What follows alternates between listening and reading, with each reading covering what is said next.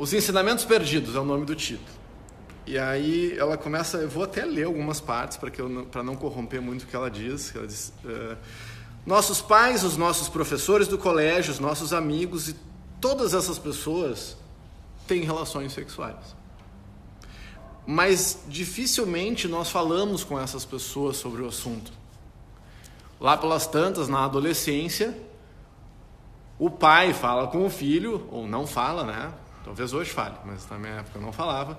A mãe fala com a filha, os americanos falam have your, you have the talk, é, tipo a conversa. Tem um momento que já é arquetípico, que é a conversa sobre esses assuntos. Então, normalmente as pessoas têm essas conversas e elas são assépticas, distantes, cheias de medos e preconceitos, o que acaba por reforçar ainda essa aura mítica e de tabu sobre o assunto, que é sexualidade.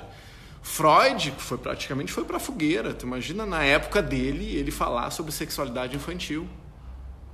E o mestre dele, que eu se não estiver enganado, foi o Charcot, né?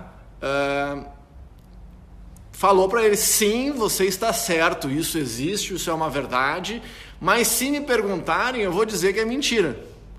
Mas como assim? Não, tu tem que falar sobre isso. Mas eu não tenho coragem. Alguém tem que falar sobre isso. E tu vai ser a pessoa que vai. Então ele disse: Olha, tu tem razão, vai lá, mas ele não teve a coragem de falar sobre, essa, sobre isso, ou de validar. E ele foi eleito, se não me engano, o cientista do século, do século passado, em função das descobertas do inconsciente, sexualidade infantil, entre outras coisas. E ela traz de uma maneira, como a nossa, a nossa base filosófica ela é matriarcal, ela busca ver as coisas do dia a dia, da alimentação, a amizade, a sexualidade, os relacionamentos de uma forma mais leve. O que vai na contramão daquilo tudo que a gente, uh, teoricamente, teórico e praticamente vivencia no dia a dia. E, e ela traz uma coisa muito interessante, eu achei muito interessante, senão estava dividindo, né? Que, tem, que a sexualidade ela tem um aspecto muito amplo, libido, criatividade, gênero, e traz como generosidade também, pode ser vivida de várias formas. Inclusive como uma, como uma maneira de aprender e ensinar. Então, se tu está namorando, se tem um amigo, tem amiga, ou tu tem teus filhos, tu vai tu ensinar e falar sobre isso, pode ser uma forma de gerar conhecimento e autoconhecimento, porque as pessoas estão perdidas e muitas vezes ainda aprendem em função de medo, de vergonha e coisa do gênero. E ela compara essa a forma que a gente deveria falar ou vivenciar a sexualidade com uma viagem, viajar pelo mundo. É, e o legal de viajar pelo mundo acompanhado, segundo ela, é que tu quer desfrutar ao máximo da viagem mas tu também quer que a pessoa que viaje contigo aproveite o máximo. Não quer viajar pelo mundo acompanhado, querendo que só tu aproveite. Não faz sentido, tu vai viajar com uma pessoa que tu gosta, tu quer que a, a experiência dos dois seja a mais espetacular possível. E aí, com a vontade, com a vontade que o encontro se estenda, se for um se o encontro for breve, com a vontade ou com a gana de que ele não termine, por mais prolongada que essa viagem seja com o ânimo de se entregar profundamente para a experiência, mesmo que ela seja única e pontual. E com, e com uma vivência, mesmo que instantânea, ou seja, no instante, de absoluta completude.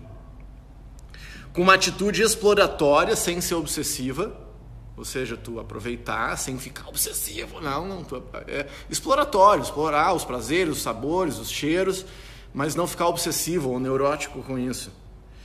É, que mais que ela fala? Ah, com confiança de que as próximas vezes serão melhores.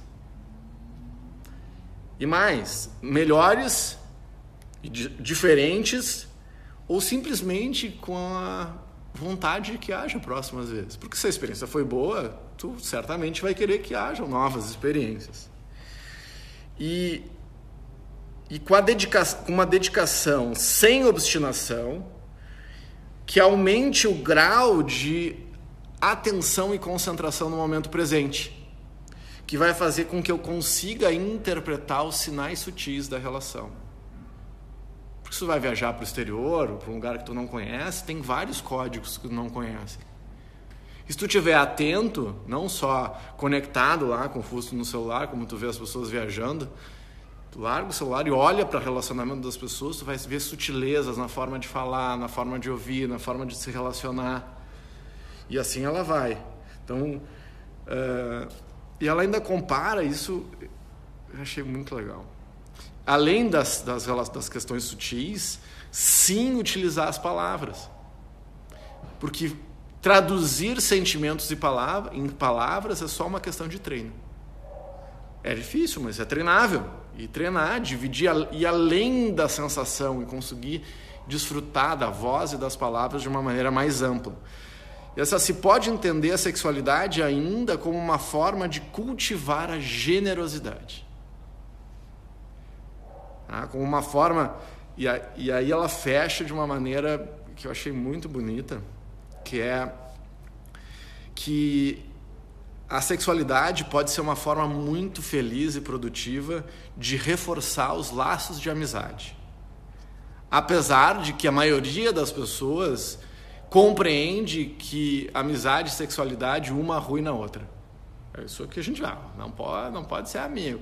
Estragou. A gente tem isso. Isso está marcado a ferro. E ela fala marcado a ferro e fogo nas nossas espaldas que se for amigo não pode. E, e essa, e só, por que não pode ser uma forma de reforçar a amizade em vez de estragar a amizade? Isso é um paradigma que a gente tem. De qualquer forma, e aí tá a pegadinha dessa desse arquétipo que se construiu, que, que arruina a amizade em vez de melhorar a amizade, é de que se a gente pensa isso e entra, ou seja, se eu acho que eu, que eu vou estragar a amizade que eu tenho, se eu explorar a sexualidade com um amigo, com uma amiga, eu já estou mentalizando isso. Se eu acredito e mentalizo que isso que vai acontecer vai estragar, você já estragou, já está metade estragado. Porque a mentalização e essa crença, ela acaba tendo as piores consequências. Entendeu que a responsabilidade é nossa, tá? Ah, eu vou entrar, mas daí vai estragar. Bom, já já começou, já deu uma apodrecida. eu já declarei que vai estragar. Então eu, a minha parte achando que vai estragar, eu já garanti. Agora o outro também acha, então a gente garantiu que vai vai ser uma vai estragar mesmo. Por melhor que seja, vai estragar em seguida.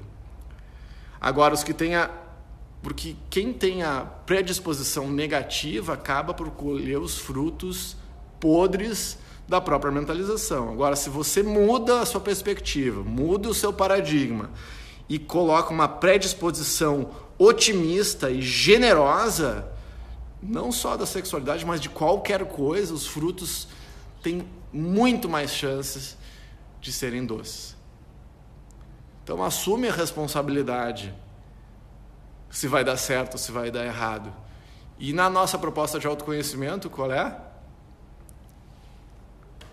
Uma, delas, né, entre tantas, é que não vai dar certo, vai dar errado, é que tem consequências. Mas uma maneira mais otimista é que ou a gente ou a gente acerta e na pior das hipóteses a gente aprende.